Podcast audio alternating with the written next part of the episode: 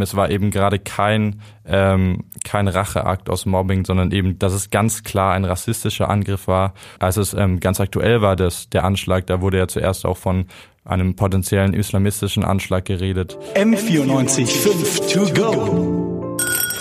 So ist der Eibacker. Na, zum Gleichern.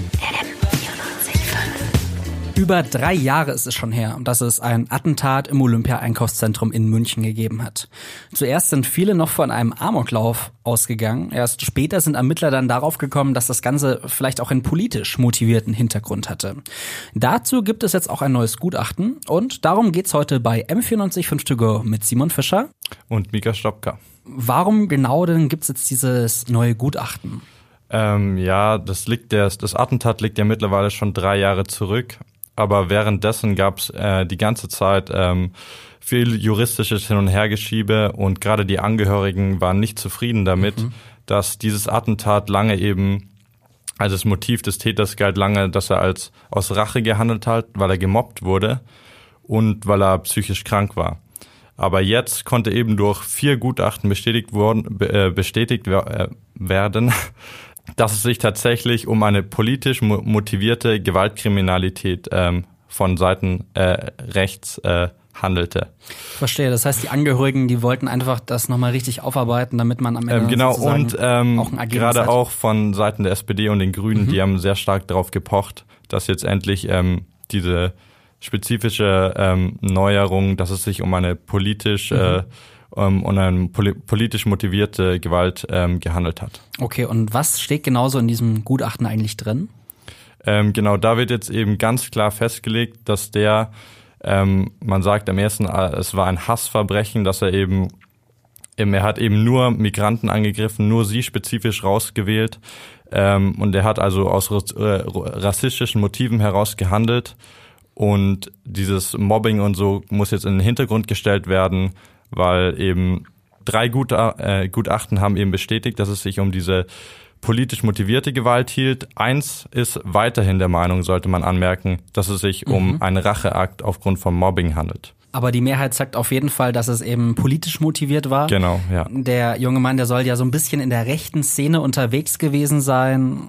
Wie hat der sich radikalisiert? Wie kam der an solche Kontakte? Ähm, ja, genau, da gibt's tatsächlich Parallelen, wie es jetzt auch kürzlich beim Anschlag in Halle war. Also der junge Mann, der auch erst 18 Jahre alt war, ähm, der hat sich eben auf der Gaming-Plattform Steam, okay. ähm, dort hatte, waren diversen Gruppen wo eben extrem viel ähm, rechtes, äh, nationalistisches Material gepostet wurde. Er hat auch selber teilweise Gruppen gegründet, war da sehr aktiv und ist da letztendlich in so eine Filterblase hineingeraten, war auch vernetzt international, das ist mhm. ja auch mhm. das Problem. Also er hatte auch sozusagen dort diese amerikanische Online-Freunde, die ihn auch weiter aufgehetzt haben, die gesagt haben, ja, lass deine Hass freien Lau äh, lass, lass deine Hass eben freien Lauf, ähm, sozusagen handle. Und er wird auch jetzt noch auf diversen Plattformen, also auf diversen Gruppen hier in Steam wird er verehrt geradezu für das, was er getan hat. Und eben auch, er hatte eben auch Kontakt mit einem Amerikaner, der auch in New Mexico auch ein, auch eben um sich geschossen hat, zwei Leute getötet hat. Und die beiden waren eben vernetzt und haben sich gegenseitig auch angestachelt. Äh, Gab es da sonst noch andere Seiten neben Steam oder hat es vor allem in diesen Spielplattformen ähm, Also wie es scheint, scheint er tatsächlich wirklich nur über diese Steam-Plattform ähm, hauptsächlich, er war natürlich, kann man davon ausgehen, auch auf Facebook und anderen Seiten, aber in erster Linie ähm, in diesen ganz radikalen Gruppen, wo er viel aktiv war, wo er teilweise auch im Gruppengründer war, ähm, das war tatsächlich auf Steam. Horst Seehofer hat ja erst vor kurzem gesagt, dass man ja die Gamer-Szene vielleicht ein bisschen näher beleuchten sollte. Das heißt, das wäre vielleicht auch ein wichtiges Argument eben für Horst Seehofer, um eben die Gamer-Szene genauer zu observieren.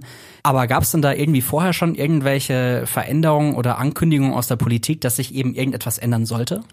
Ähm, ja, ich habe unter anderem mit Marion Offmann geredet, der ist Stadtrat bei der SPD hier in München und der hält es hier besonders für eine ganz, richtige, eine ganz wichtige Wende eben ähm, und dass man in Zukunft dadurch leichter ähm, ähm, rechtsextremistische Taten auch schneller als über diese drei Jahre hinweg jetzt auch als diese betiteln könnte um ein solches um Umdenken äh, herbeizuführen. Das häuft sich und ich frage mich eigentlich, wie lange es noch dauert, dass diese Nazi-Seiten, die ja sozusagen aufstacheln zu diesen Morden, wie lange unser Staat noch bereit ist, die im Netz zu lassen oder wie lange er nicht in der Lage ist, die vom Netz zu nehmen. Das ist schon, in meinen Augen ist das skandalös. Kommen wir nochmal zurück zu diesem Gutachten. Was bringt es denn eigentlich, dass man jetzt dieses Gutachten erstellt hat? Ähm, ja, es ist jetzt hauptsächlich tatsächlich wichtig für die Angehörigen die eben so lange protestiert haben, dass es sich eben, sie fanden eben, es war eben gerade kein, ähm, kein Racheakt aus Mobbing, sondern eben, dass es ganz klar ein rassistischer Angriff war. Und sie wollten es auch so hören, gerade weil am Anfang ja auch, ähm, als es ähm, ganz aktuell war, dass der Anschlag, da wurde ja zuerst auch von einem potenziellen islamistischen Anschlag geredet und man würde sie es war halt wichtig, dass ganz klar ähm, gesagt wird jetzt nochmal, dass allen klar ist, dass es sich hier um einen rechtsextremistischen Anschlag gehandelt hat. Ähm, und Britta Schellenberg, äh, Beauftragte für Diskriminierung und äh, Rassismus an der LMU, die sagt eben Folgendes dazu. Hasskriminalität führt dazu, dass es Konflikte in Gesellschaften gibt, dass es zunehmend zu zunehmender Gewalt kommen kann. Und das muss nicht unbedingt jetzt in irgendein politisches Schemata eingeordnet werden. Das ist, das Grundsätzliche ist halt diese Menschenverachtung, der Hass gegen bestimmte Menschen aufgrund der Kategorien, die ihnen zugeschrieben werden. Ne? Also fassen wir zusammen, dieses Gutachten scheint auf jeden Fall einen wichtigen Effekt auch für die Zukunft zu haben. Was denkst du denn, was muss sich vielleicht in Zukunft noch ändern oder was muss anders gemacht werden, dass solche Taten in Zukunft verhindert werden? Ähm, ja, grundsätzlich ist ähm, die Arbeit des Verfassungsschutzes natürlich noch immer ein Problem, dass dort lange zu lax reagiert wird, dass eben lange erstmal also es war ja auf Anregung der SPD und der Grünen und sehr viel Druck von den Angehörigen, dass da überhaupt jetzt neue Gutachten erstellt wurden, die überhaupt jetzt diese neue Bewertung des Falls möglich gemacht haben.